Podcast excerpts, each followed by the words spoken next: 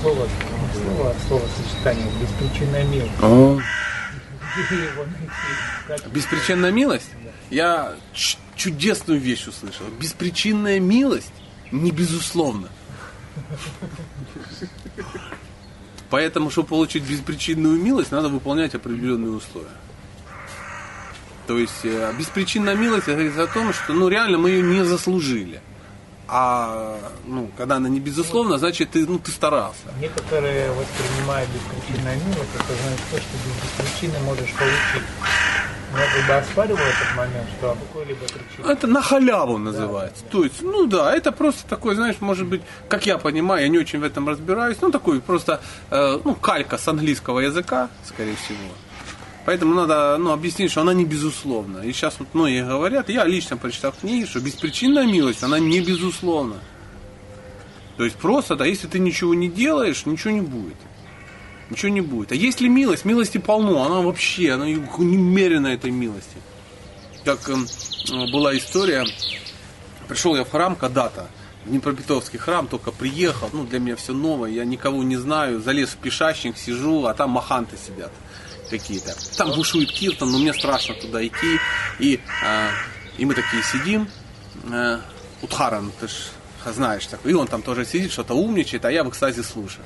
И тут открывается дверь, а, и забегает некто и такой кричит, там милость ливнем льется с неба. Там милость просто, просто ливень милости. А он такой сидит и говорит, а я сижу под зонтиком своего ума. А? Как его сказал? Я думаю, блин, надо же. Она льется. Ну, ты зонтик одел и сидишь под зонтиком в экстазе в полном. Полно. Ну, ну, что нету милости. Ну, тут, э, ну, люди, которые выросли в Днепродзержинске или Джанкое. Ну, хорошие города, да, такие? Ну, это Кременчуг. Поверьте, город Курск тоже не отличается благостью. Я уже молчу про Днепропетровск или Николаев, основа браманической культуры на Украине. Ростов, отец. Это что же офигенно? Ну, там же каждый второй браман возвышенный. И вот люди из этих Запорожья, я, я извиняюсь. Кривой Рог, ну, Кривой Рог. Вы знаете, что такое Кривой Рог? Там в 87 году тебя легко могли убить за то, что у тебя бодети, носки не того цвета. Реально, ты забрел не на ту территорию. Ну, вот такой город, такой добрый-добрый. Тут все, все красавцы.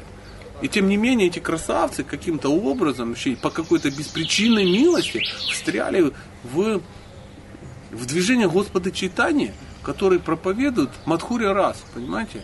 То есть а, самое, что это любовные взаимоотношения с Кришной. Причем не просто любовные, а особо любовные. Царицы Двараки даже нам не, ну, не указ. Ну, все понимают, о чем речь, чтобы не травмировать э, невольных слушателей. Что, нету милости?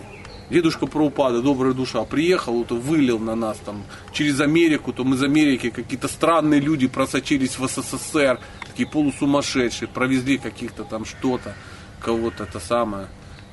Из тюрьмы повылазили какие-то чумные типы в простынях, потом вот это все. И потом на нас это все как-то пришло, и мы сейчас сидим, жрем просад, шнурами замотались, милости нет. А что еще надо? Ну что еще надо? Я просто не понимаю, что еще должно случиться? Тут Кришна уже должен небо открыть, как придурки. Кру- круче вариантов просто нету. Просто нету. Все сидят, ну, что-то милости не хватает, Махараджи редко бывает, всего раз в год. Ну да, раз в год, зато их 15 человек каждый месяц бывает. Но я понимаю, в Урюпинске редко бывает. Ну, в Днепропетровске-то их э, уже на всех не ходишь, уже не всем кланяйся. Так их куча просто-напросто. Вон он ходит, саду, саньяси, святой человек. Ну, пусть и ходит. Ну, у нас есть же масса вещей. Можно на большом катере в Гелиджик съездить, попрыгать с, с вышки с пятиметровой, полежать в номере, в горы сходить. Что там тискаться? Лекции он где-то дает. Кто на лекции выходит? Да что с ним пусть делать, потом на диске послушаем, может быть. Ну вот, ми- милости до хренища полно и немерено. Просто уже захлебнулись милостью.